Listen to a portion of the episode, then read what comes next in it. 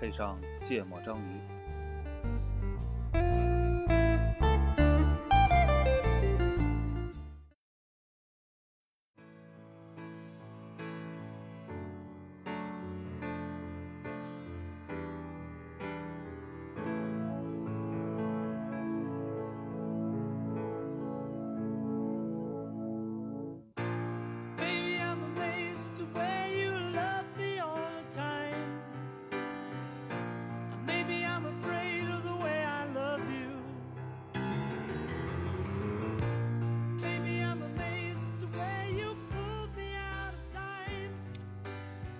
大家好，欢迎收听《芥末章鱼》，我是肖阳。一泽。娜娜录音，录音，经过漫长的等待，哎，嗯。那个。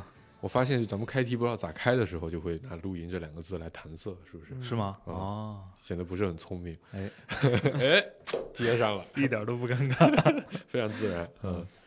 共创群的一个话题，嗯，对，呃，起因是那个起因是什么？起因是有人发了那个维神帮六个博士解题的那个韦一东啊，啊那个新闻是吧？那个截图啊啊，微博的截图，啊嗯，他要我科普一啊，下是吧？你说不是你你你开呗？啊 嗯，妈呀！我以后我要搞这个，你们得多给我买两瓶水，嗯天天都我开。嗯那个就是说，呃，他们当时应该反正做了个什么什么什么，要解决一个什么，应该是工业上啊，不用讲这个吧？我觉得，啊啊，反正要解决一个工业上的问题。嗯然后呢，这个六个博士搞了一个月，哎，都没搞成。哎后来有人说他认识韦一东，哎，这个北韦一东是北大的数学系的一个教授对，啊、是呃之前的奥赛金牌，反正非常厉害的一个数学天才。哎，应该我觉得这么说应该是不过不为过的。是，嗯，然后给了他，然后他就搞了搞，搞出来的模型准确率巨高，嗯百分之九十几。嗯，然后人家非常非常的惊讶，就是说要给他一点答谢费。他说哎这个太简单了，不好意思要 没没必要给钱嗯啊。后来网友还传了一段子，说嗯那个、说维神好像解这个也不用了多长时间，嗯啊，说想答案大概用了可能就是类似那种十分之一或者二二十分之一的时间吧，嗯，剩下时间在思考怎么把这六个博士讲明白。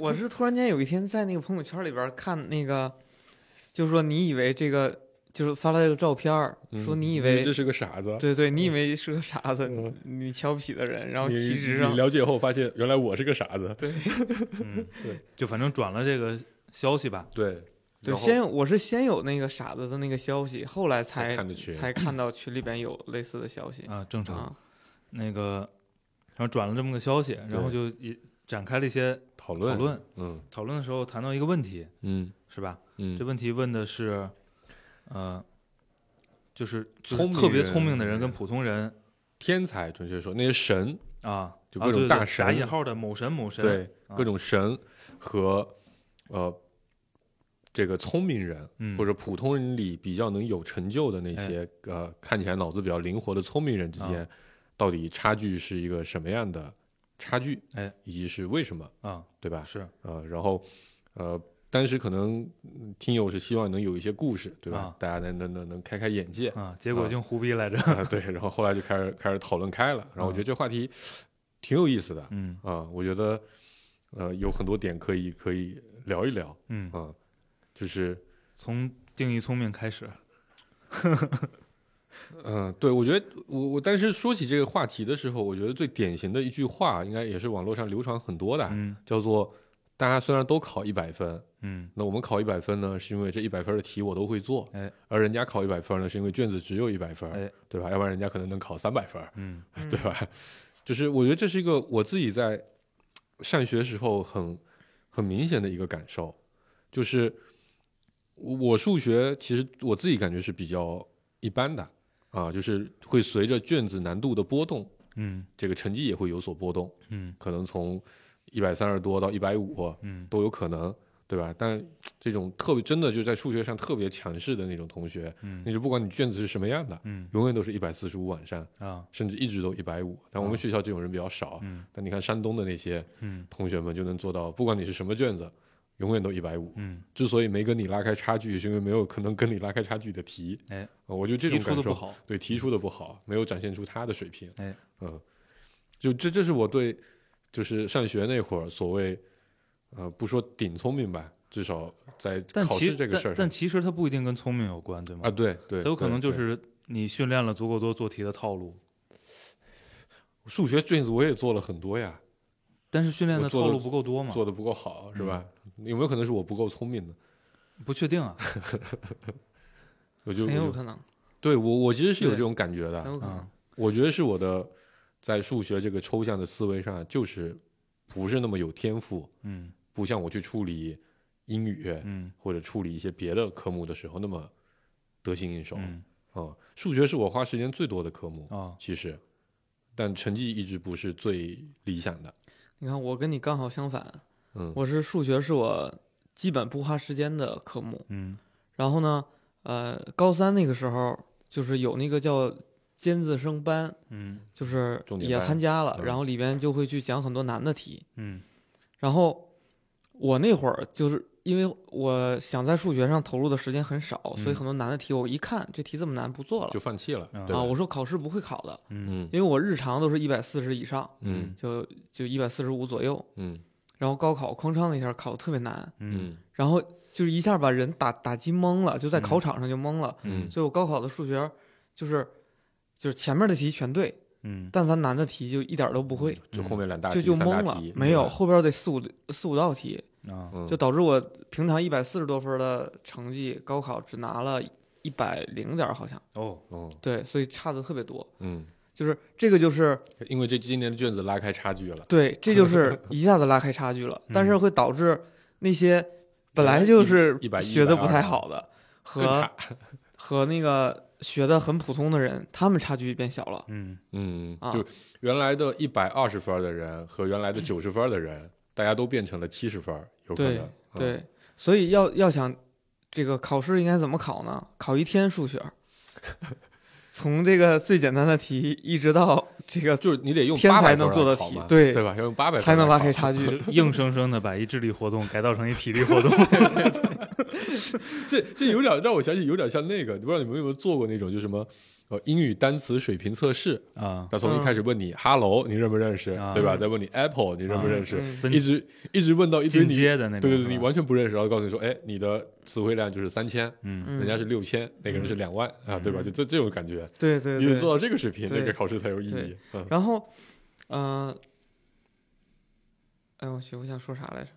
那个别的科，那会儿那会儿就是有很多的这个聪明的学生，嗯。其实他是真的对这东西，你会发现他是有爱好的，嗯，就是他觉得他把这个特别难的题能解出来就很酷，嗯。所以当时你看起来成绩差不多的一批人，就是都是平常一百四十五往上的那波人，嗯。然后高考的时候就他们的成绩也是，就是相当于我是被拉开的那个，嗯，然后就就是一百到一百五之间一一批人就被拉开有了。对，所以真的那些你平常感觉没什么的人，那数学打的就是就是很好。嗯啊，可能还是一百四十五，对，就是就是真的是题不难，你发现不了。嗯但是我觉得肯定还是有天才被埋没到里边的啊。就是我我的我我我老板经常跟我讲一句话，说这个人类的认知是是就假设是个圆形，然后呢普通人是中心的圆儿，嗯。然后呢可能这个对本科生、研究生在逐渐的往外扩大那个圆儿，然后这个圆儿呢每个人都是在其中这个圆儿的这个某一个角度就往外发散，嗯。然后博士是人类的边界，嗯。博士是人类的边界。嗯嗯。对，所以下次他再给我讲的时候，我就会告诉他说，博士只是 这摸到个了边界，只是这个在考试和这个科研领域里边，他往那个方向在努力，嗯。但还有一批人他在外边他点了个点儿，对对，他自己画了个圆儿，他捅破了一个角对度，直接戳出这一个杆儿，个这个这是应该是某篇文章嗯，啊，啊，就是说那些最最杰出的科学家，就是在边上拱起了个小恭喜个小小鼓包啊对对对，然后我就说这个形容上学的时候形容的时候，就是你看起来所有人都在那个圆里，都都在这个圆里，嗯，其实有很多人都在外边鼓了个包，只不过你没有任何的能力去手段来发现它。对对对对对，没有手段去把这个东西给它测试出来，嗯，啊，嗯要不是这个新闻和群里讨论，我根本就不知道有这么一个人这么牛嗯，啊！啊，嗯，没有，你说你的观点，我知道你跟我们是不太一样的。我还是觉得，我还是觉得，比如咱如果拿什么高中本科的嗯理科来说，把这事儿聊 low 了。其实我觉得那那那绝大多数是套路训练，嗯特别是高中，嗯那就是解题套路训练。嗯，呃，确实，因为我那天看了那道把陶哲轩难倒的奥数题，啊啊呃感觉那几个套路我要练习个几遍，也不是，但是啊对啊，那个挺套那个挺套路的，那个挺套路对吧的对对对那个挺套路的。然后呃，它不一定是跟聪不聪明直接相关有有有有特别大的关系的嗯啊。嗯但是我是听过他们就是那种奥赛金牌北大数学系嗯。的四大名捕，嗯，就是咱们就是咱们也有四大名捕，就是你听完了之后，你就觉得对吧？就是什么信号与系统啊 这种东西，你到底能补着个啥？嗯，就是普通人之间的内卷而已。啊？就是那种确实是你已经很厉害的学生，嗯然后玩命听、嗯玩命学，嗯也根本就搞不明白的。嗯，那个我觉得确实是有点可怕，智力碾压了，对吧？，对，嗯那那那那那确实是智力问题，嗯，就可能抽象到一个非常非常非常抽象的一对啊就是个状态。就是你看。我我我我我我其实还是对这些东西稍微有一点兴趣的，嗯时不时看点呃也就有限的科普文章，嗯对吗？就一些物理的科普，嗯它要硬给你解释，嗯你还是能听得懂的。啊是数学的科普基本上对我来说，就是前面说，哎，我们有这么个问题，啊这个问题在现实里代表什么问题？这这个段明白。这段明白。接下来说，哎，我们因为这个问题，我们可以引用那个模型开始，就是说什么都听不懂了。就哪怕你那模型模型你认识，你都不明白为什么要在这个地方要用这个模型。对，而且那些模模型的名字吧，还都是那个那个模型创始人的英文名字，对对吧？嗯，对，所以一提到那些英文名字，就本来对于这个外国的名字就就就分不清，嗯对吧？然后导致 高斯和泰勒，我到现在都不知道人是谁是谁。是什么什么，反正就是类似于贝叶斯这种的嗯一帮公式，你也记不清楚。所以所以就先说说身边呗，嗯对吧？嗯，呃，有没有遇就是经历过那种觉得智力超群的人？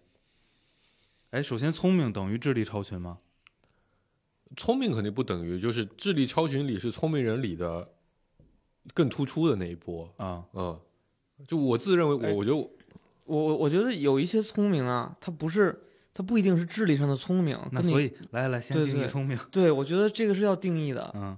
啊。就比如说有些人爱耍小聪明，就是就是他是他是这个呃，就反应特别快，嗯。然后呢，会导致就是遇到一件事儿的时候，他可能发散的想了很多，嗯。所以在那里边会找到发通过发散找到了很多点嗯。啊，扩展出来讲，嗯。然后呃，可能有自己的解题思路，就嗯他的题就不可能是现实生活中的一个问题，他的解题思路，嗯，对吧？然后还有一类人呢，他就是就就本身他就是、嗯。就是专家，就是想的嗯。很多，嗯，就是遇到这个、嗯。对遇到这个问题，他能可能从一个角度把这对对一直深挖深挖，解解决的很好啊。那我觉得这是完全是两类，就很深很深的那个，他是因为他懂得科学很多，嗯，懂得逻辑很多，嗯所以就是他接触这些知识的时候，他效率很快，他就理解消化了，并且记忆在自己的身体里了。但是另外一种聪明，他就是愿意想，天天爱琢磨、瞎琢磨，嗯结果导致他表现出来的也被人称为聪明。嗯对，包括做生意的一些小技巧，嗯对吧？发现生意机会的眼光，嗯那可能跟呃这个数学逻辑，对吧？去搞一个科研、搞个芯片这类的人，他他不是嗯他，我理解都叫聪明。嗯对，所以所以你认为是啥？我我我认为都是，哦，嗯，对我我会把聪明定义的更具体一些，嗯就是你的大脑运行的性能，你知道吧？就 CPU 的频次、嗯。超频的能力、嗯。多核嗯。这些，就是说白了，你脑子想象的就是你脑子可以拿去安兔兔跑个分儿嗯。哦，然后大家分儿是有区别的，嗯，然后到了一定分值之后，就算哎这人是比较聪明。那其实就是处理信息的呃，效率。对，是的，是哦的，嗯，因为我自己，比如说观察这个、这个、这个、这个孩子也好，还是身嗯。边的这个同事、朋友也好，我我经常考察几个点。第一个点是这个这个呃记忆力，我觉得是一个比较典型的，对吧？嗯你的 catch 够不够大，嗯对吧？你记记性够好，你讲一遍就能记住，这很重要。第二个事情就是运算信息的能力，嗯就你去理解抽象它的能力。第三，比较典型，我自己我觉得我自己比较擅长的就是典型的就是举一反三。嗯一旦你给我一个例子啊，那我一定能抄遍全就全天下一样的题我都能解。嗯我这是比较基础的。嗯但在一些未知问题上，如何去？我其实很难，我其实一直疑惑就是这个，这个很多人你感觉这个问题你从来都没见过，但他就能找到一个新的嗯解法，嗯就这种能力，我觉得是非常非常稀缺的嗯啊。我觉得就后面有后面的最后那种能力的，就算作智力超群嗯啊。前面那几种，我觉得如果都拥有，而且都比较强，这就算聪明嗯啊，是我自己的定义。嗯啊、有的人就他他的反面是啥？就有的人你事儿怎么给他讲，他就记不住，嗯对吗？一个东西他反复看，他注意力也很难集中，他根本没有办法去摄入和处理这些信息。在我看来，这就属于不太聪明嗯啊、基本是这么个逻辑。嗯嗯对，反正我我我的理解就是，我理解这个东西就是跟抽象能力相关的，嗯嗯，就是最简单的表象找规律，对，这是最基础的嘛，对吧？嗯，你看，基本上这个世界上绝大多数的智力测试，都是找规律。绝大多数的题都是找规律，嗯，对吗？找规律背后其实就是抽象的抽，象嘛。嗯，嗯，还有还有那个什么呃几维空间，对啊，那也是那不也是找规律吗？找规律嘛。嗯，你要有想象啊对对对嗯，就是对对，就是呃，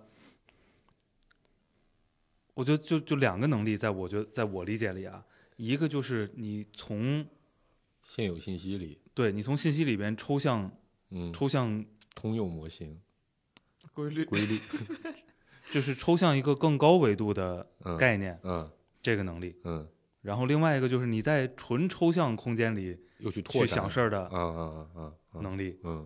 啊，这俩这俩东西，我觉得就是你觉得聪明人是需要具备这两个东西，还是说这两个是有前后？就这两个的水平嗯决定了聪明程度哦啊。OK 就在在我眼里，觉得不那么聪明的人，就是就就一个事儿就是一个事儿啊，说一是一啊啊啊，不是说一是三，嗯，啊，举一反三嘛，嗯，对，就反正一个事儿就是一个事儿。明白明白。然后嗯我感觉在说我，啊，这个跟就事论事不跟没关系啊，就是 一个事儿就是一个事儿。嗯这就是你跟他说，比如举个工作中的例子，你跟他说你要去拿个去打杯水，嗯，对？吧？那他就真去打杯水，他就不会像聪明的人，他就考虑，哎，从目的开始考虑，为什么要打这杯水，打给谁喝，这里面有哪些要素，对吗？你这这我觉得这是一个例子啊，不一定说这就一定是聪明。但这因为我说那个东西，大家可能常见好学，嗯但聪明人你可能不需要教，嗯对吗？他只需要有个概念在。就是聪明人可可可能说，哎，你你会，比如你会这个做做苹果，或者这么说吧做做做这个菜，你可能哎，聪明人这个学会了，你就会把所有类似口味的菜都都都能你想你会到怎么做。拌黄瓜，你就会拌白啊菜，而所以那个就就回到那个刚才嗯说的那个数学题，就嗯。是我认为你通过训练很多套路，嗯。导致你解题很快很准，嗯。且同类型的同类型的题嗯。都能做对，嗯。这事儿肯定你也不能太笨哈。啊对，肯定但是是有一些基础的。但是嗯他在我眼里不叫聪明，啊对啊，在我眼里叫聪明的是什么呢？就是你能通过一个题抽象出一个套路，嗯，嗯。然后来了一个全新你就根本就没见过，这个市面上就没有考过的题，对。你还能解，对，嗯。然后你能找到一个对应的套路，把它解掉，没错，再嗯。调动你脑子里的套路，对把它解掉，对，这就是个聪明人嗯我觉得我是能做到前面那个的。啊。你只要我抽抽象个套路，是吧你不，你只要见过的套路，啊，我只要做过一遍，我百分百或者百分之八九十吧，我肯定能解。嗯，但一旦没见过的套路，对我嗯来说就会对，这就是这就是我理解，嗯这就是我说那个天才。第二个能嗯力，，对，是的，就是你能在纯抽象空间里去去拓展吧，组合没错没错。你既有的知识，对，那就特别牛嗯，啊。我我基本上做数学的最后两道大题就是看碰，啊每每种方法先碰一碰。啊我操，所有方法都碰过了，还不啊行，完蛋，啊！就就基本就是这样。嗯对，所以总就是，我觉得这俩事儿合成一个事儿，也不叫嗯合成一个事儿吧，合成一句话，嗯，就是一般聪明的人，在我心里啊，一般嗯聪明的人就是你能从具体到抽象，嗯，然后特别聪明的人从就是抽抽象，到抽象，没错，就特别厉害。嗯，嗯，哎，那如果具有创造性，算是什么能力呢？不算聪明吗。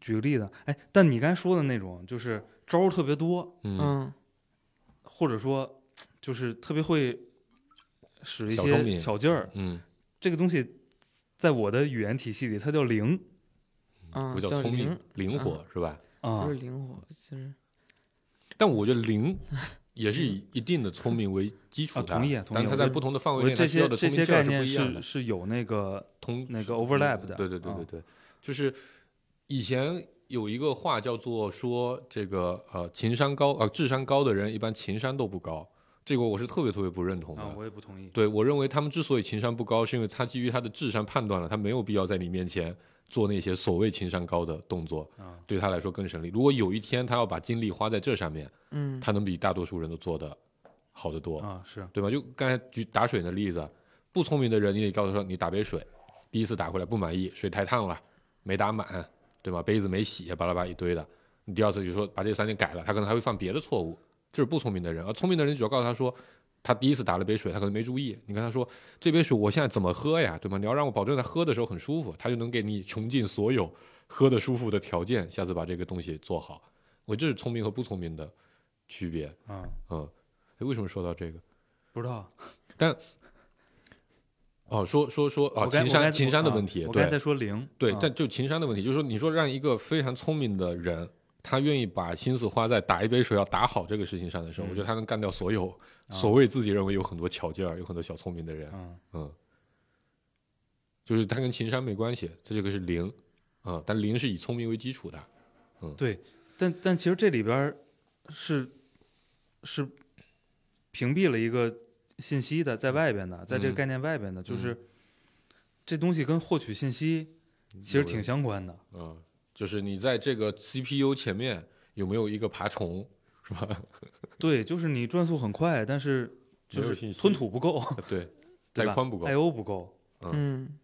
那其实可能你是一个非常强的学习模型，嗯，但是你并没有数据源喂你，对对吧？是这么个概念，对。嗯，这可能就会是个问题。对，嗯所以你就会发现说，呃，就是你打不过的人嗯是他又很聪明，然后他信息量又很大，嗯你就很难打。嗯嗯，确实，我回想高中那些数学大神哦，就是所谓的差距在哪？刚刚才这个来讲，确实就差距在说，大家可能学课本上的知识嗯效率都差不多，嗯人家可能比你掌握的也就是更牢一点儿、嗯更深一点儿。嗯但是当你去扩展知识的时候，当你拿到一篇跟这个课内知识有关的、课外的更深的，比如大学里的数学的相关的书，或者说这个嗯模型更本源，因为高中的那些数学的知识其实基本上都是简化过的，抽取了某一些子集来教。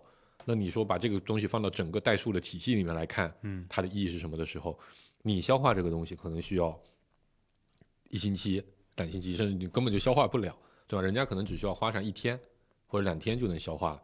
这个事情会导致你在这个事情上的差距越来越大。嗯那很多，比如说刚才说那个套路的，就数学最后的大题你解不了，那是因为我见过的套路就是课本里的那些套路，因为我没有能力去消化课本外的套路。嗯但人家已经见过微积分，对吗？也把微积分理解透了，嗯或者把离散也理解透了，把各种各样的东西解析几何什么都都理解透了，他再回过来看的时候，他其实脑子里套路是比你更丰富的。嗯嗯，这个时候加上他优秀的转化能力，嗯把它转化成高中生也能用的方法，嗯来解这题的时候，可能才有可能做到说每一道的不管多难的最后一题都能解出来。嗯啊、我觉得可能差距真的差距是在这个地方。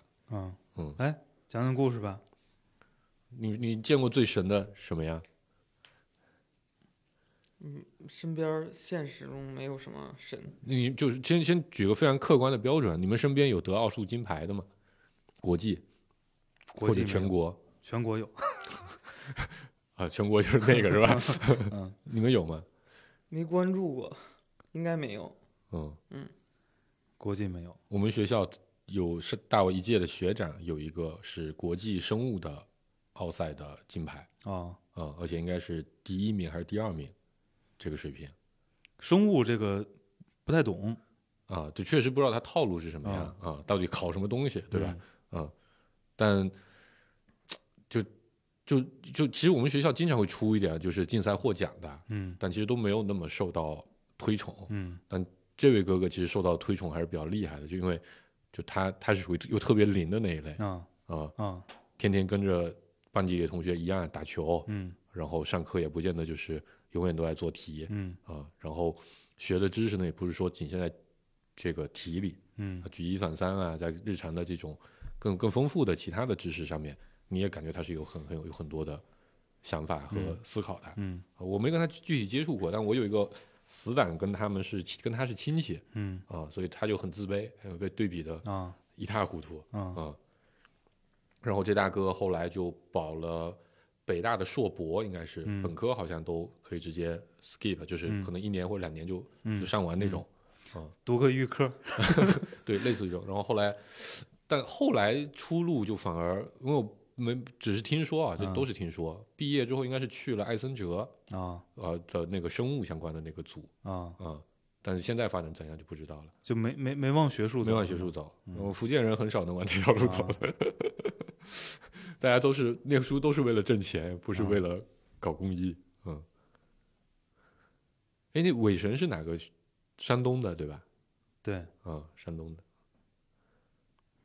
这是我见过在至少在竞赛这个事情上，国际的那个、那个、那个，就这种公公认的成就吧，嗯啊，最高的。嗯嗯我高中我们是有两个班，嗯，相当于是那种重点班、尖子班，就是成绩比较好的班，嗯，那应该是是按照中考的成绩来分的嗯，啊。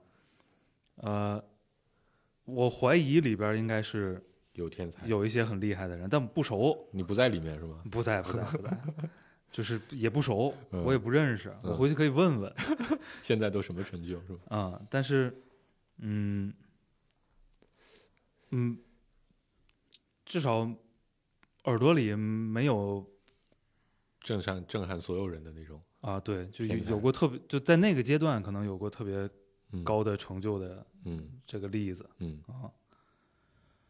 然后我们的圈子就接触不到天才。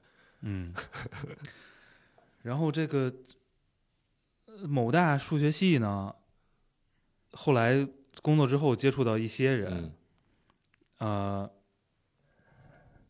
呃，肯定是聪明，肯定啊是聪明，聪明体现在哪儿呢？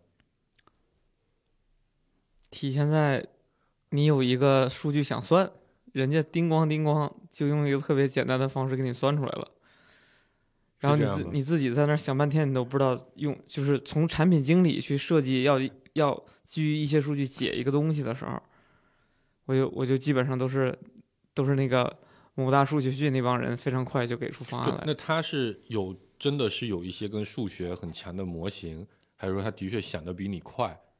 就是又就是就是快，就是你你你如果多花点时间，你也能想到他那个程度，还是说你根本就想不到他那个程度？想不到，因为他他接触的那些，我也我也其中一部分人是那个遇到过的嘛，嗯，啊，是是这样吗？因为我还是我需要一个更具体一点的例子。我我我不知道顾哥说的是谁，嗯，我不知道顾哥说的是谁，嗯但我有感觉的其实是跟专业无关的嗯，啊。如果跟专业有关，呃，你也不懂，我不对，我也不懂，而且你就很难把它量化出来。归因成嗯它是训练的问题，还是嗯还是嗯呃知识储备的问题，还是嗯脑子的问题，嗯对吧？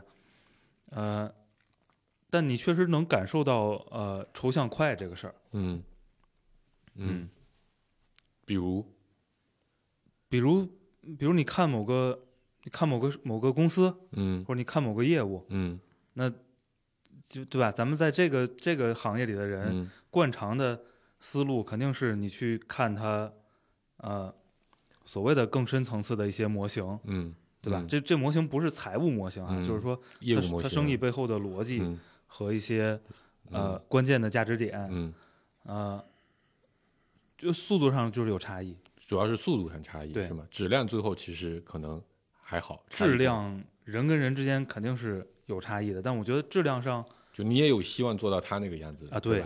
但是你慢，明白，嗯。你慢，你这事儿你可能得琢磨十分钟。嗯，啊、人家第一眼就明白了啊对。一句话就明白了，对。可能，嗯。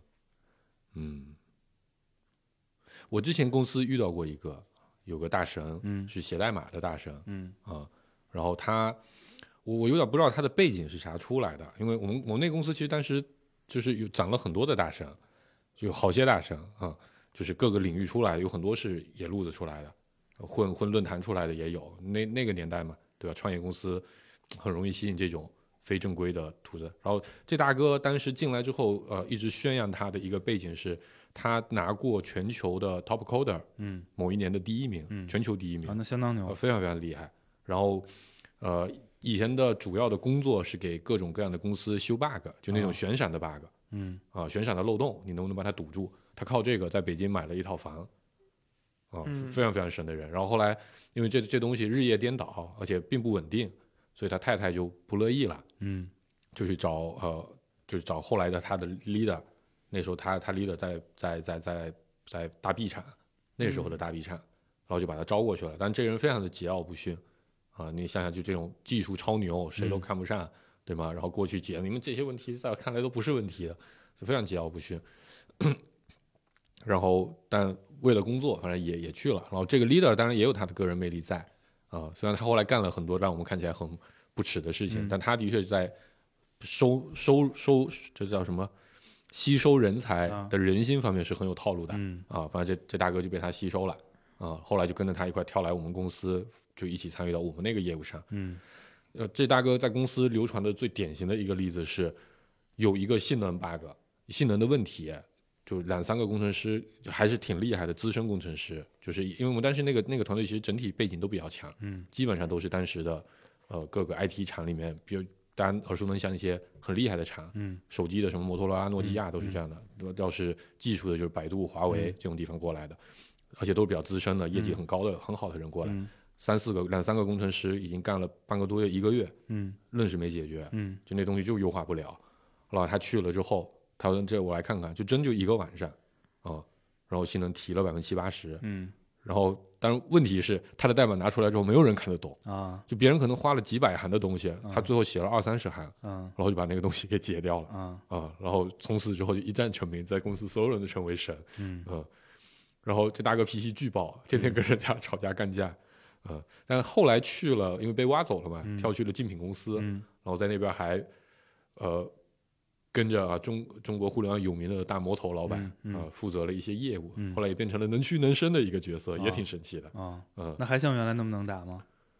呃，反正在那边做了一些业务，也拿到了一些结果，嗯。然后老周还是特别欣赏他的。啊啊、但他们俩也是天天，因为两个人脾气都非常暴躁，啊是天天天天干架，嗯。听说是这样，嗯，这是我见过最接近就是神的这种感觉的人，嗯，对我还有一个切身体会，刚才一个说的是抽象快，嗯对，呃，另外一个就是另外一个我这个事儿，我还是受到了一定程度的打击的，嗯就是读论文，嗯呃，还是那句话，如果读专业论文嗯也就算了，嗯，对？吗？我就把这个事儿归因成，对吧？训练不够，我不懂，对吧？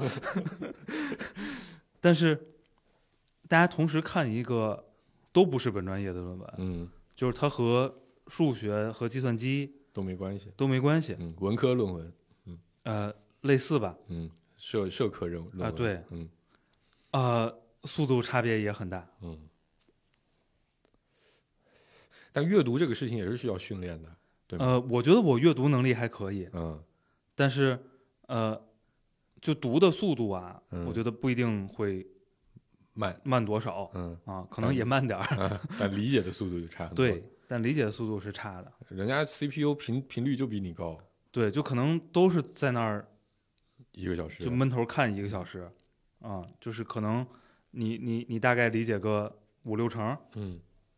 嗯这个论文的，就是第一核心论点，第二、它的这个推导过程。嗯啊，那可能对方就理解个八九成，嗯。嗯，这事儿还是挺打击人的。这个我一般都归结于我高中时候没有好好的看学术材料，都在看郭敬明去了。啊对，如果你是跟一个比如他特别熟悉论文套路的人嗯去 PK 这个事儿，嗯我觉得也能归因，嗯，对吧？嗯这这这，他确实也有套路，嗯因为论文写作就有套路，没错没错，所以你知道重点看哪儿，嗯然后你知道这个呃章节章节之间的脉络，一般立论的套路是啥？对，嗯，肯定你理解的会更快也更到位。嗯。但是其实一定程度上是可以剥离这个，嗯因素的，嗯，嗯，就是大家都不是什么经过特别好的学术训练的人，嗯我今天最头疼就是前面讲了一个问题讲半天，所以我们可以把以上现象总结为这个公式，然后这个地方就问为什么是这个公式？这个这个符号是都加起来吗？哎，这个 i 哦，在这个地方是个变量，这代表什么？我每次都是这个地方就很容易放弃，你知道吧？嗯没有过这种体验是吗？我的我的我的一些阴影都是我我觉得都是学学习来的，就是就是创造了一些理论的那些人嗯来的。就比如说，就是你刚才讲说是这个呃找规律的能力，就抽象能力和在这个抽象里边再去抽象的这个能力，嗯然后就是在在我的认知，在我的意识里边，其实我一直都觉得那些具有创造性的人是大神嗯啊。就就比如说，乔布斯，呃，不是不是，就比如说牛顿嗯，啊，爱因斯坦，对，爱因斯坦，这肯定是神，嗯。对，就这类的，就他们能在，就就他本身他不是个，就是所有人不不觉得那个是个东西，嗯，然后呢，他从里边找到了很很嗯。多假设。这不就是抽象能力吗？对啊，啊，这就叫抽象能力呀、对啊，他们就是拿一个模型解就是释万物嘛，就是每个人都观察到了力的现象，对吗？我把嗯力抽象成个公式嗯，而且是他不仅抽象能力他不仅抽象出了一个概念，他还把这个嗯。概念变成可计算的，啊，对，嗯，，OK，而且这个计算竟然能符合绝大多数的场景，对，还有那种就是什么观察星星的变化，然后推导出来这个这个地球在 在比如在这个太阳系里的位置啊，嗯。或者就是其他星系的各个位置之类的这种距离啊等等的，我觉得这些都是哎这个我我这个我其实是有一个感受可以跟你分享一下的，嗯就因为呃我我是这么理解的啊，就是我忘了是哪本书里，我我可能回去翻一翻，到时候写在这个这个博客的 note 里。就我们想象中，哎比如说下期你写啊，那顾哥干啥？鼓掌，就是呃，比如我们想象中哥白尼。对吧？提出了一个学说叫呃日日心说，嗯对吧？是他吧？是。然后呃，你想象中是大家都在承认地心说，然后他嗯突然间他的学术成果跳出来说是日心说，把所有东西都推翻了。嗯但其实不是这样的。嗯，其实，在哥白尼之前有大量的问题存在，就是嗯地心说他算了一个模型，这个模型里有大量的解释不了的事情，嗯。那这里的偏差是很大的，嗯。偏差了百分之有些星三星轨道对不上，对。嗯。然后呢，在其实是是个上百年的过程，嗯。我中间有其他一些人做了个工作，说，哎，我把这个把里面再加上一些什么样的修正，嗯，我这个从偏偏离百分之三十变成偏离百分之二十嗯。啊，然后这样一直一直迭代，迭代到他那个时候的时候，他们那个时代其实有很多人嗯。都尝试着去做日心说的这个这个这个这个这个这个学术理论的一个论证，嗯对，然后其实是很多人不同的工作一起交集在一起，最后得出来说，哎，发现日心说这个模型是很准确的，嗯一直到后面你会反推出来说，发现外面其实还有个行星，对吗？九大行星是怎么找出来的？嗯其实因为他发现这个模型如果按七大行星来算，嗯。这偏差还有百分之五。还会有一个引力在影对，响它。然后他可能在说，我推测那边可能会有一个行星，嗯，然后就开始找人去，然后我负责推了这个推论，嗯。你就负责去观察，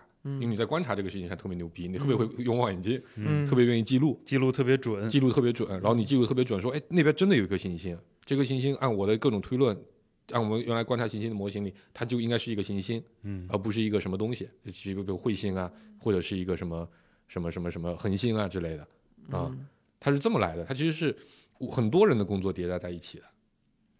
嗯但哥白尼可能是最终把这个事情喊得最响的那个人，这就因为他后来殉殉道了嘛，嗯对吧？所以他可能影响力就会更大一点对，好像是有个叫加什么的，伽利略，不不不不，哦对你你反正你刚才讲这段也我也看过，就是当时是有，一个人，但好像爱因斯坦牛逼的地方，这个我觉得我我觉得就是把力的现象抽象成力学体系，嗯这是个非常高阶的。嗯，抽抽象能能力了哈嗯，嗯那个 爱因斯坦同志牛逼的在于，抽象了一个看不见的东西。就他就是在他他最关联最紧密的词儿是那个所谓的他们叫什么大脑实验嗯，还是叫什么？就是嗯你在纯抽象空间里面去对的，对的，对的。去去抽象东西，对，去推论，去推演。对吗？就然后同时你可能没有理论，于是你要发明个理论。遇事不决，量子力学。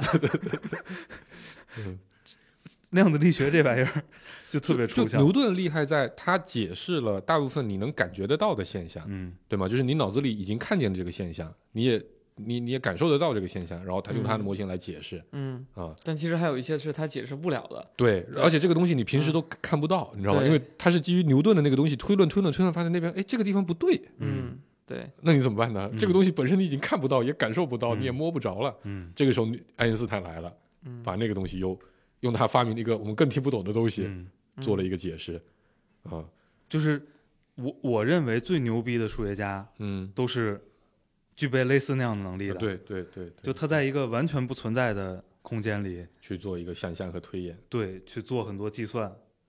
对，所以我一直说这个创造力啊，我还想说，嗯。就是，呃，他不一定是遇到了存在的问题，他他才想着去建立一个模型。你举个例子，我靠，这个不是很好举。就你觉得特别牛逼的，你觉得特别牛逼的，就让你有过这种感受的人或者事儿。想不起来，但我之前肯定看过什么文章的时候想到过。啊、那可啊能是被公众号骗了。啊，哦，我我想起那本书叫啥了？那本书就是咱们有一次辩论的特别狠的那本书，叫《世界观。对，啊现代人必须要，所以你应该也看过啊，，对，对所以你也知道哥白尼的这段故事嗯嗯。嗯，对，还有一个书叫《技术的本质》，啊，对吧？但那个更偏工科书工工科生的一个视角，是 不是理科生的视嗯角。理科确实是没有办法站在大量的技术的叠加上、理论的叠加后产生效果的。嗯，它可能还是需要依赖某种超级事件的出现对。才能有突破。对，嗯。哎就比如说这个设计出来这个呃那个黄金分割线，嗯，就是它就就是就是就是类似于丰田标的那种叫叫什么黄金嗯，就是黄金分，割，嗯嗯，对对，黄金分割黄金割比，例，嗯，对，然后还有一个呃，就设计出来那个那个圆儿也是一个理论，就是不是圆儿，它是四个圆儿交叉起来，然后类似于正方形的那种形状。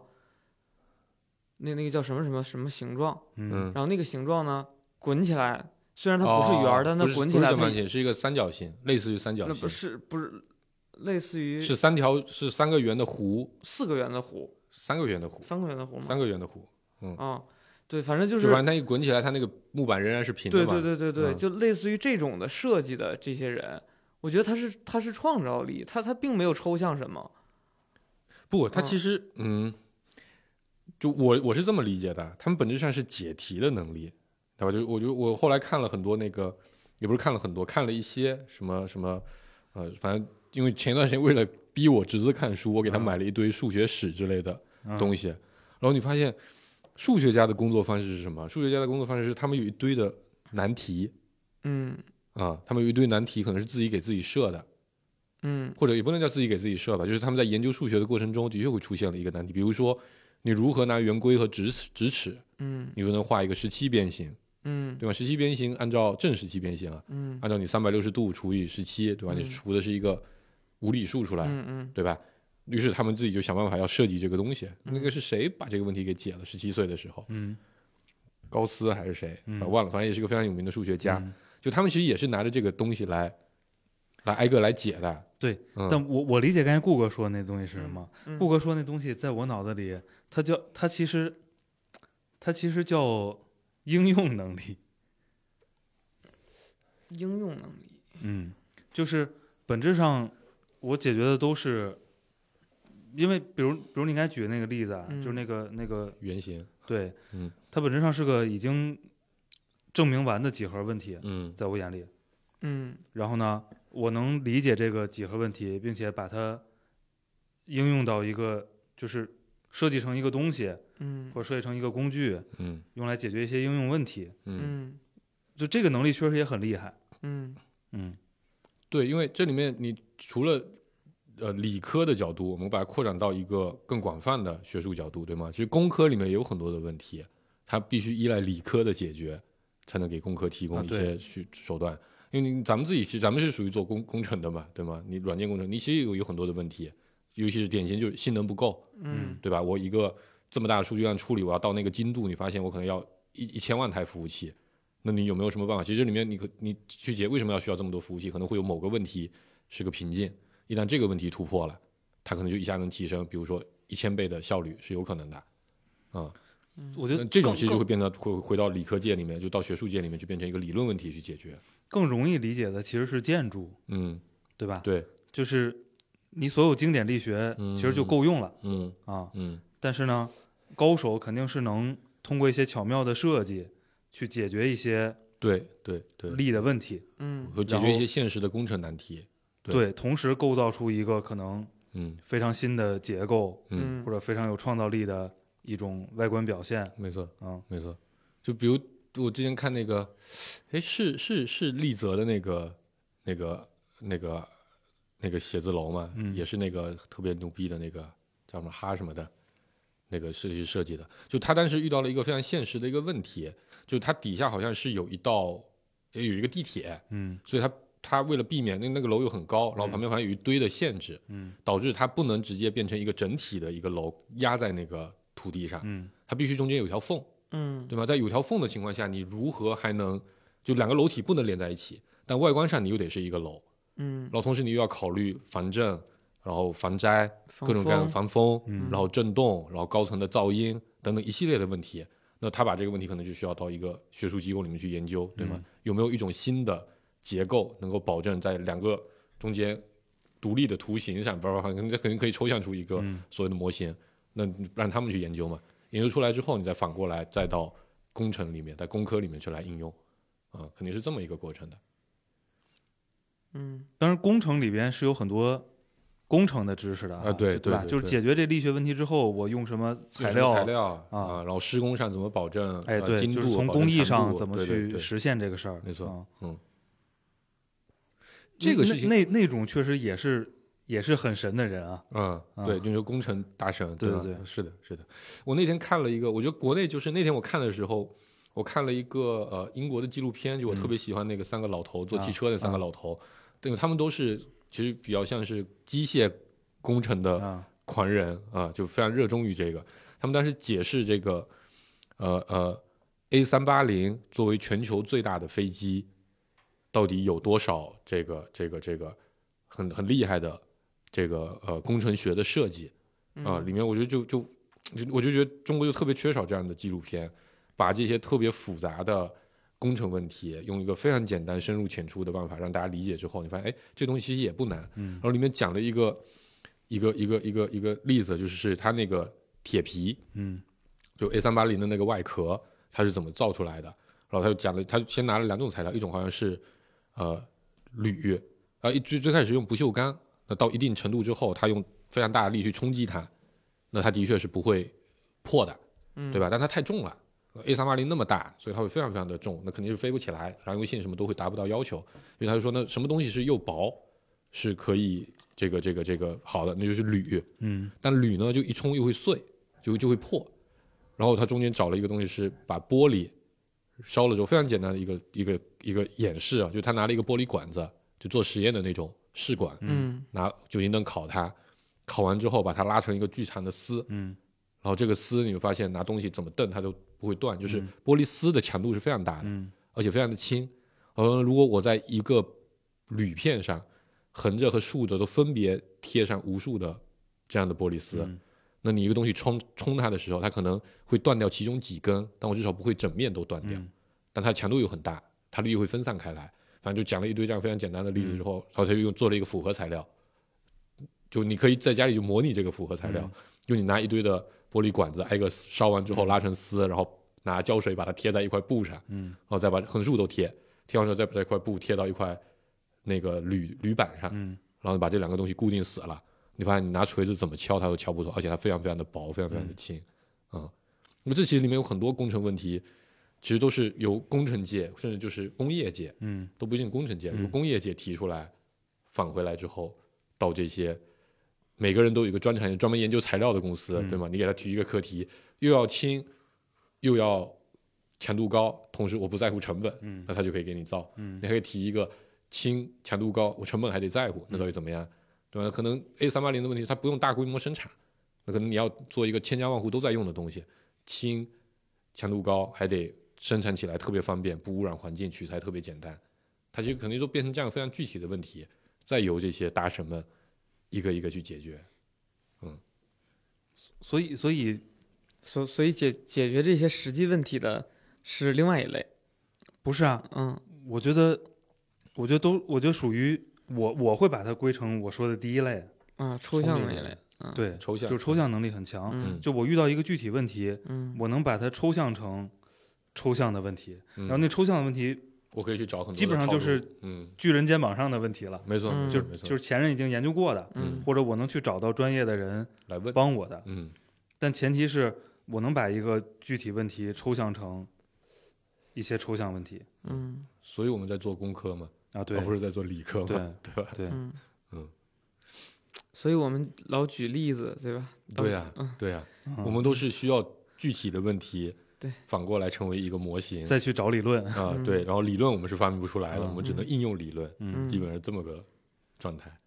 但是很难，这个确实也很公平啊，是吧？嗯很难有全才就是理科、工科跟文科有啊，兼具的人，达芬奇啊，但呃在那个年代，对对吧？那个年代其实知识是相对来说这个知识的池子他他没那么大，他在就是同时期的人，确实嗯是、天才嘛，啊，已经、已经嗯涉猎之广，对吧？这个造诣之嗯，高深，已经到了确实非常神的地步。就是我去看过那个呃达芬奇的展啊，啊，就是之前有一个就叫达芬奇的什么人生成就之类的嗯展，就还是非常令人震撼的。大家知道达芬奇都是因为他画画，嗯，嗯对吧？他画了啥？《最后的晚餐》是他画的吗？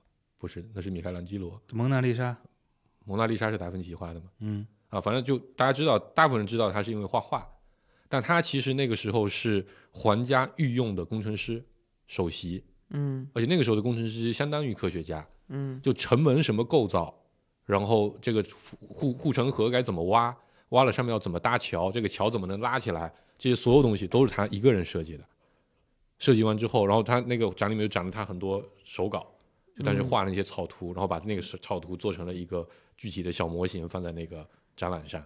你会发现特别的巧妙，如何能把一个那么重的一个一个一个大的桥，通过两三个人就可以把它拉起来，嗯。嗯，然后还发明很多什么小飞行器，嗯。各种舵，你一拉那个翅膀就会自动扇 那种类型的东西，他做了非常多这样的事情。嗯。然后文学好像他也行，他好像还写过戏剧之类，反正他是几乎文科、理科、艺术各个方面都涉及了，嗯嗯但就是他理科其实不是那么强是吧？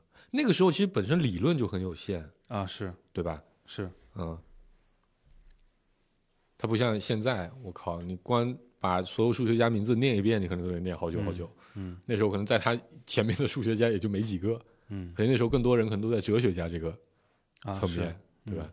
聪明人都去搞哲学去了，没有人去搞什么化学啊、嗯物理啊、生物啊那时候。不流行形而下的东西，对，嗯，反正地又不是不能种，对吧？嗯，吃的基本上依赖，比如说大自然的禀赋，嗯对，我觉得对于对于普通人来说，呃，微积分是个分水岭。嗯，学不学得明白微积分？对，就因为那个东西对比你过去就是嗯，基本的函数嗯和应用题，嗯，那个其实抽象程度还是高了挺多的。对你已经不知道微积分是拿来解什么应用题的了，啊对，基本对上这个。我我就觉得就是什么三阶求导之后就就完了，就因啊为他画不出来，对对，就是纯靠想象。对他纯靠想象的时候就是有有些非常简单的，也不是非常简单，我觉得非常实用的，嗯去判断聪不聪明的，嗯就是大家经过基本教育之后，比如理解导数这个事儿，啊嗯啊，导数是斜率嘛？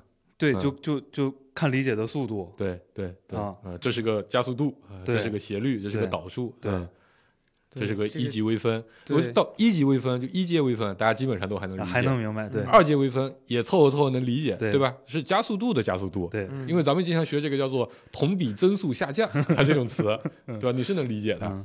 但到了三阶积分嗯，那实在是不明白这他妈到底个啥。对，他在现实里没有一个很具体的常见的运用场景。我我就是卡到普通人的那块儿了，就就不行了。因为那个纯抽象世界难的就是它不太容易类比对，它不容易对应上。嗯，嗯，嗯，就从小举一反三能力锻炼的太强了，导致到那儿举不出来就就放弃了。确实 是，确实是。真的是这种线性代数我一直都没学明白，就因为我不知道他在解什么题，啊你知道吧？啊呃，然后离散也是，啊，但你现在真的你到工工作里，你发现有很多地方可能会用上一些啊离散的一些东西，对对你你就能理解那些什么算法复杂度啊。嗯原来那时候算法复杂度跟我有屁关系，后来发现哦，跟你买的服务器的核数有关，对吧？你这个东西还是得重视，你一下就理解了。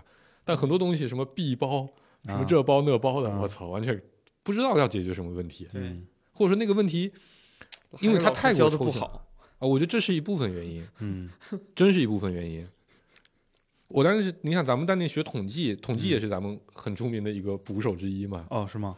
就是很多人在统计上，反正咱统计跟概率是对概率统计嘛，一一门课一门课是吧？一门课哦就概率统计，这个星期很多人学起来都挺吃力的。嗯我原来那个统计，我记得也考的挺差的，好像啊六十来多分吧。啊但我考研时候的统计学，我考的还挺好的，啊因为我买了一本非常好的教材，啊嗯那个教材是叫它不它它不叫概率与统计，它叫概率与与商务统计。啊嗯，他拿统计学来解解决决商务问所有商题务问题。啊嗯这个价格到底应该怎么定？啊我销售如何预测？销量如何预测？对吧？我的质量如何回归到一个来通过统计学来判断我的质量是否有回归，啊，是否有一个收敛？所以一本书就讲了一个正态分布。啊没有没有没有，不止，他还讲了很多东西的，他讲了很多东西的。但我瞬间能理解这个东西干嘛了，啊我就能用了，因为嗯我、你看，就回到那个话题嘛。必须先有一个具体的问题，嗯再找到对应抽象的套路。我的能力就是在这个地方。对，嗯，所以那个工科人数还是远大于理科的，是吧？对对对对对。所以，聪明与天才的区别就是工科和理科的区别，对吧？可以简单粗暴的就这么来划分。聪明人工科可以学的不错，嗯但他理科上可能很很难嗯有什么比较厉害的成就。嗯，但真正的天才可能都在理科上游刃有余。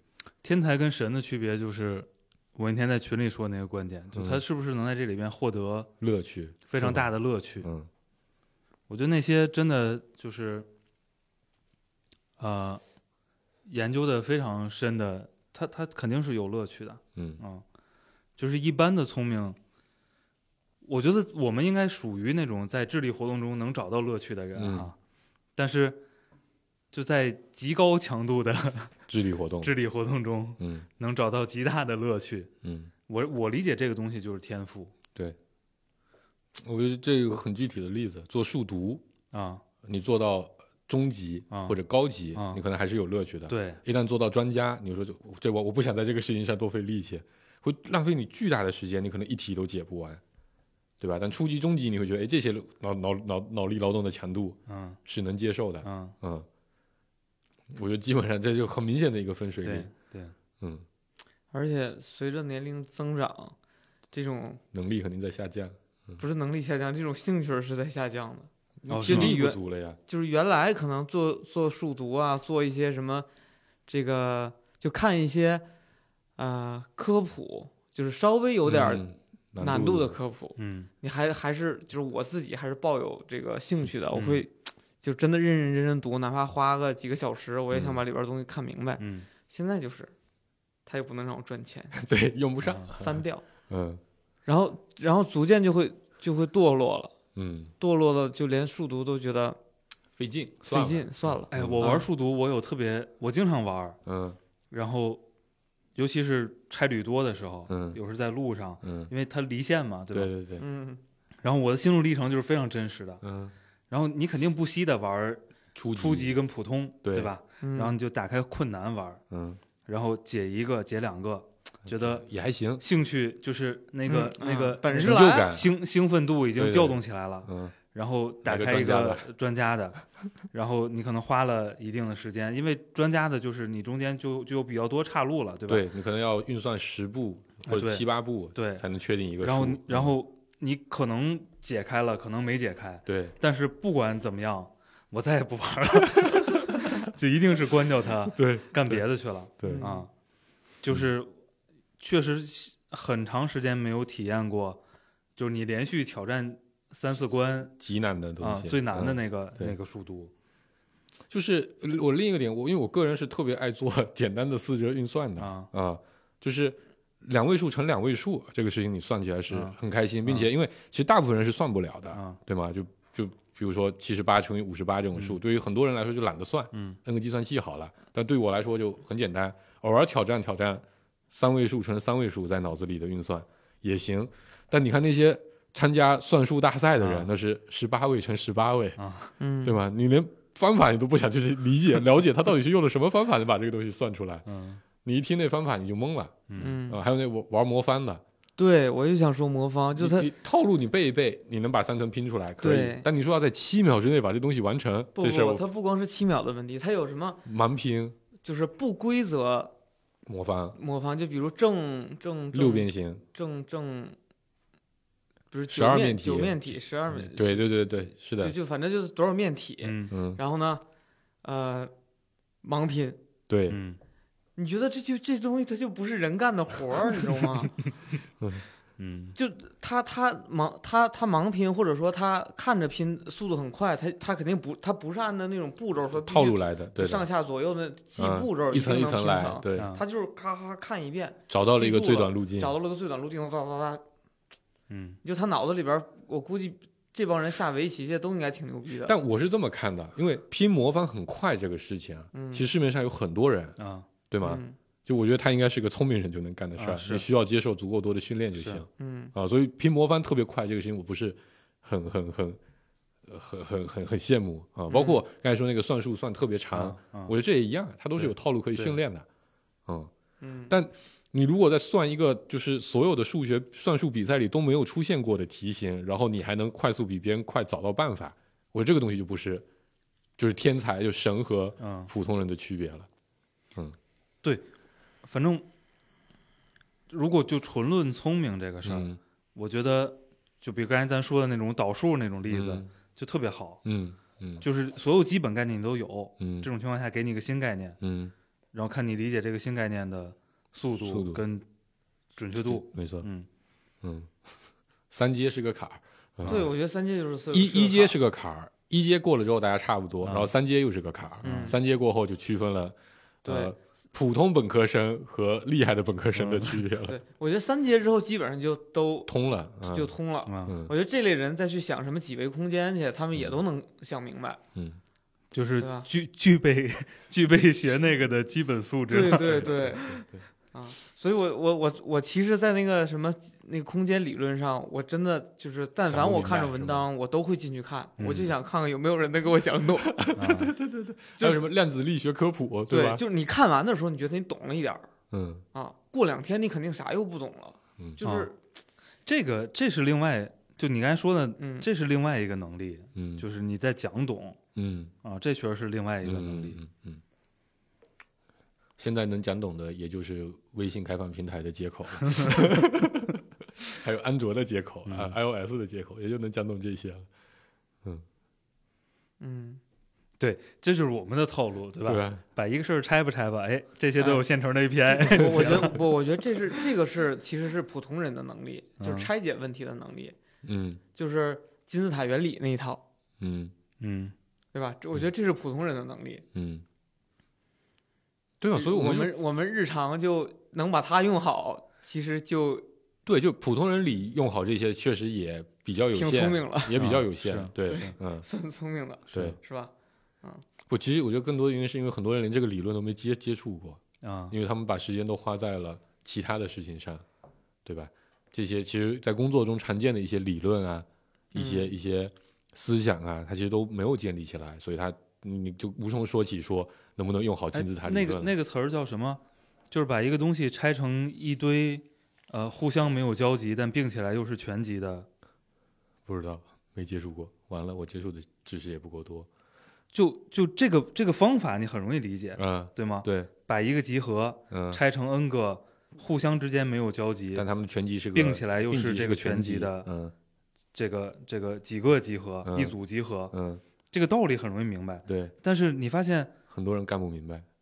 他他不是每个人都拆的对的啊，对对对对对对对，就我这这让我想起另一个小故事啊，就是当你去教孩子分类的时候，嗯，你当时会觉得这个东西到底有什么好分的，对吗？尤其当你孩子也会的时候，嗯你会觉得嗯这东西到底有什么好训练的？嗯，因为我我看了那个小学教材，这个东西篇幅还挺大的，嗯大概有两到三个单元，嗯就在教分类。嗯先开始是物体的分类，嗯然后是数的分类，然后是一些抽象的分类，什么同义词、反义词，其实做的也是这个训练。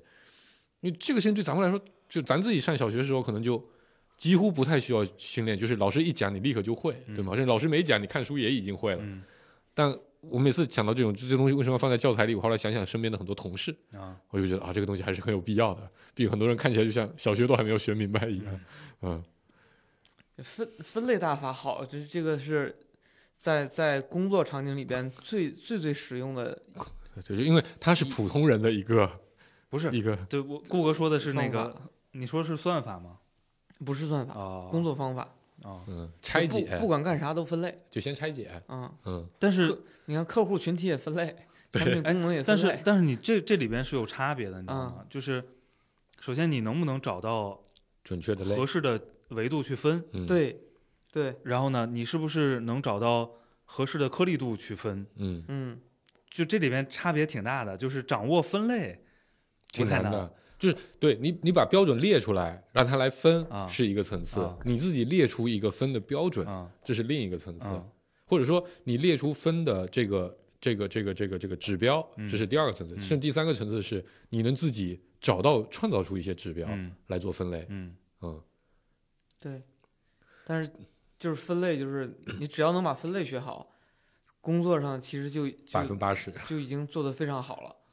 嗯这这我突然我突然能理解以前我的很多同事，我给他们讲一些东西，他们说，因为我当时特别爱干一个事儿，在做那个 to C 的产品的时候，嗯，因为很多时候你去衡量一个功能的质量或者嗯受欢迎的程度，它带来价值的时候，你是没有现成的这个结果指标是可以直接对应的。嗯我经常干的事情，我们来发明一个指数，一个 index，嗯它考虑这几个东西，然后我们嗯把它加成一个权重，然后把它前百分很简单嘛，二八分嘛，嗯对吧？或者一三六分，对吧？跟我们的这个绩效考核一样，前百分之十以内，中间百分之三十，大部分人都会觉得你他妈在干啥？嗯我们就不能拍一下吗？为什么要做一个这么复杂的计算？嗯，嗯嗯，但我觉得这个还是挺有用的，其实。是嗯，我觉得其实偶尔偶尔看看跨学科的论文挺好的，嗯，还是得有一点学术意识，维持一下 脑力劳动。维持一下智力水平。因为你你如果我我觉得如果你处理的抽象问题不够，嗯，这个能力肯定是退化的。是需要训练的，对对吧？你需要保持一定的基础训练量。对用进废退嘛。嗯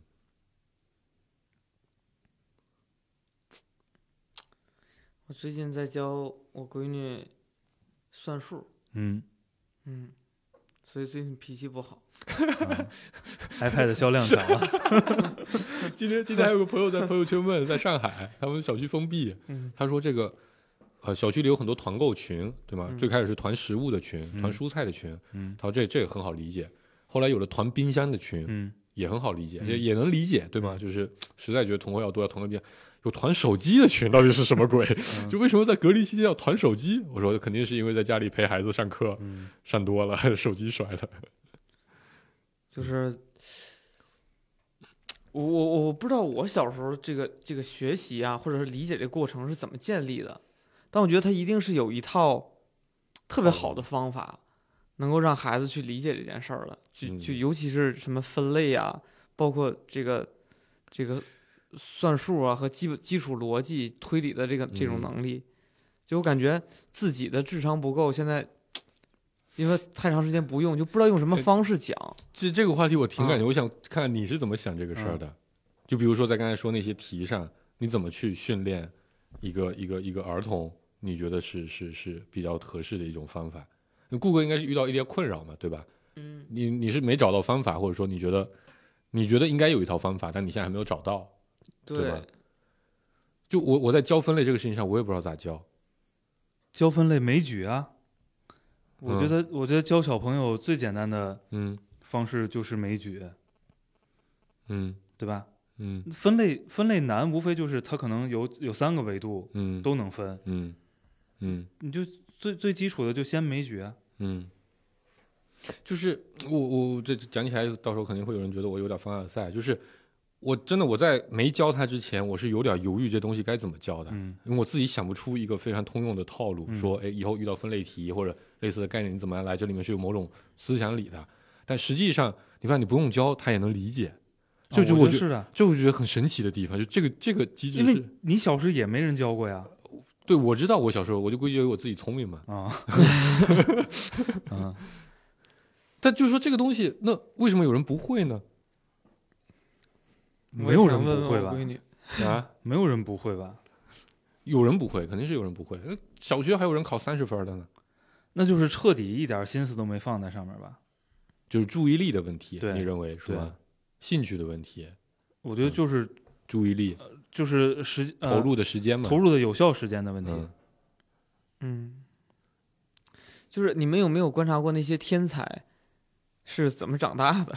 咱们聊了都不认识几个天才。啊 我能观察到，也就能观察到自己是怎么长大的，对吗？所以你只能观，嗯就是这讲起来比较的确，觉得可能不是个我们家里人，我自己觉得最聪明的人的确是我，所以你能观察到聪明的人如何长大，只有自己一个样本，是非常有限的。呃，我我看到的就是就是在非常非常早期，嗯靠多投入一些嗯时间精力，呃，换来的换来了一些空间。嗯，空间是指啥？我举个例子，就比如所有小朋友都在学个位数加法的时候，嗯那可能，比如比如这个，比如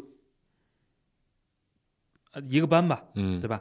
比如这一个班有五十个孩子，嗯那可能五十个孩子，呃，每天每每个孩子回家都做一页儿这个加法，加法对个位数加法。嗯那其中有一个孩子，可能他每天做了五页儿，嗯那导致什么呢？导致那这这这本身是个套路，对吧？嗯这本身当然有一些基础智力训练的成分没错，啊，因为你从数手指头嗯，变成抽象脑子里算对吧，变成脑子里算，嗯它肯定有这么一个抽象的过程，过程。嗯然后，但是因为他投入的时间精力，变成每天算五页儿，嗯，所以就导致说，在遇到这类问题的时候，他都比别人快。没错没错没错，是的，快呢，赢出来的就是空间，嗯。对吗？嗯，那剩下那些空间里，他就可以去填别的东西了，，对嗯。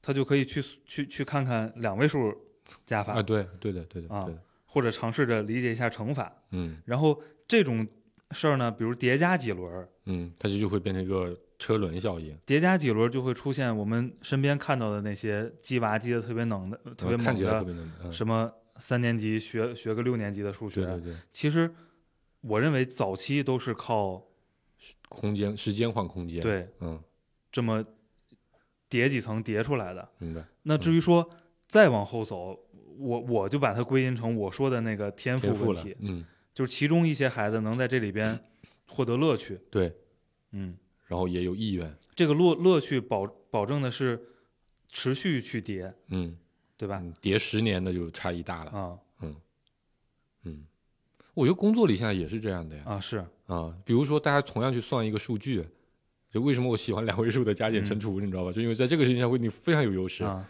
当你看到一个数据，别人还在拿起计算器来想这个，看一眼这个数，往计算器里摁，来算一下这个转化率到底是多少的时候，你搂一眼你就能算出来。嗯你是把五个比例整个漏斗你都算出来，你就知道这里面问题在哪的时候，你工作效率肯定比别人高啊。嗯别人光把表列完，把数算完，可能要花掉二十分钟，而嗯你扫一眼你就知道问题在哪儿，你剩下就可以花剩下的十九分钟去想解法是啥对，嗯，这个其实是不一样的。但是这个反正这抽象能力吧，也有利有弊。嗯，容易虚。就你在遇到一些，你会明明显观察到一些抽象能力非常非常突出的人，嗯当然可能也是他依赖这个能力了，嗯，导致的结果就是他面对一些具体问题的人，不不，他面对一些很难归因的东西，嗯，就会懵了。瞎归因，嗯或者嗯，硬归因。